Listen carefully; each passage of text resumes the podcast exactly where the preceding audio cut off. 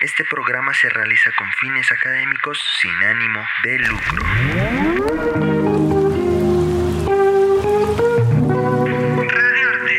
Radiarte. Radiarte. Radiarte. Radiarte. Radiarte. Radiarte. Radiarte.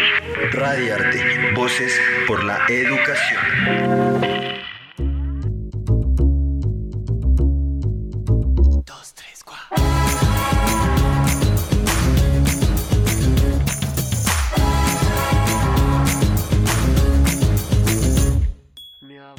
Hola, buenas tardes a todos y a todos los que nos escuchan a través de los diferentes medios de difusión. Bienvenidos a Radiarte. Este programa ha nacido como un proyecto educativo para el Colegio Nazaret del Corregimiento de la Victoria. Mi nombre es Santiago Chávez, soy estudiante de la Universidad de Nariño junto a Diego Argotti, también estudiante de la Universidad de Nariño y somos los creadores de este programa. Seremos sus docentes y guías dentro de todo este proceso.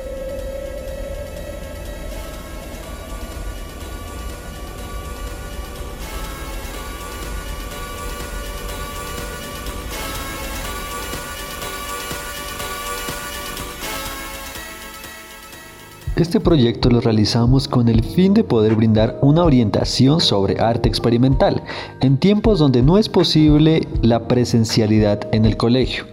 Como herramienta y estrategia vamos a utilizar la radio, visto como medio principal de comunicación junto a las redes sociales por las cuales se darán a conocer los diferentes talleres a los estudiantes y a la comunidad en general que quieran hacer parte de estas clases.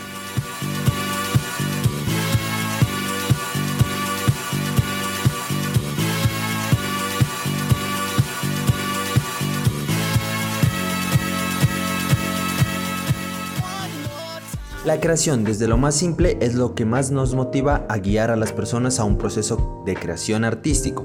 Por eso vamos a utilizar objetos cotidianos, cosas que fácilmente tendremos y podremos encontrar en nuestra casa o alrededores. En los siguientes programas aprenderemos diferentes formas para obtener pigmentos naturales y minerales, al igual que crearemos herramientas para su posterior uso. En nuestro primer programa te contaremos la historia del lápiz.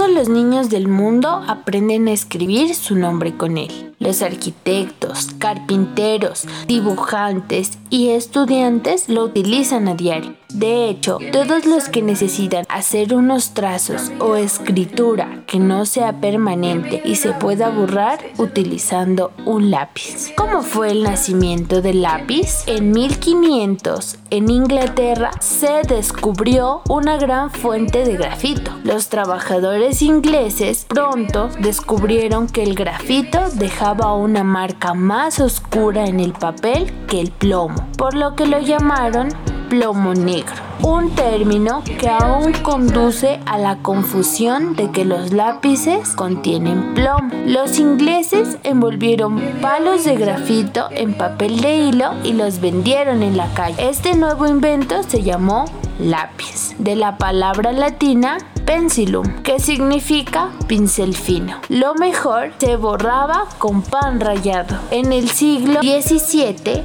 a un carpintero de Inglaterra se le ocurrió la idea de envolver el grafito en madera. Las dos mitades de madera se pegaron con el grafito en el interior. Nació el primer lápiz de madera. Fue un gran invento. Estaba seco, se podría llevar a cualquier parte, era asequible y se podía borrar. A finales del 1700, las minas inglesas se estaban quedando sin grafito y una guerra contra Francia acabó con el suministro de lápices en Francia. Francia tenía que encontrar una solución, por lo que el científico y comandante militar Nicolas Jacques Conte se le ocurrió la idea de mezclar los dos ingredientes principales, grafito molido y arcilla. Es la misma mezcla que se usa en los lápices de hoy. Para encerrar el plomo en madera, Conte cortó una ranura con un palo de madera entero en el lugar de cortar primero un palo por la mitad como lo hicieron los ingleses. La mina del lápiz se pegó en la ranura y se pegó otra pieza de madera encima de la mina. El lápiz de Conte fue patentado en 1975. A mediados y finales finales de 1800, el método de mezcla de Conte se difundió y coincidió con la invención de la maquinaria. Las fábricas comenzaron a producir los lápices en masa y la fabricación de lápices se convirtió en una industria de un millón de dólares. El alemán AW, la compañía Faber, hoy conocida como Faber-Castell, se hizo muy popular y su rival de mucho tiempo, de GAs, la compañía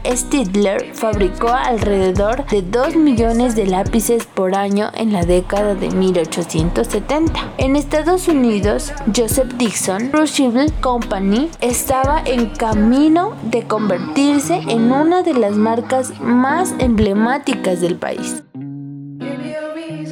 Ahora conoces un poco más sobre el lápiz. No te pierdas nuestros próximos programas porque aprenderás muchas cosas más.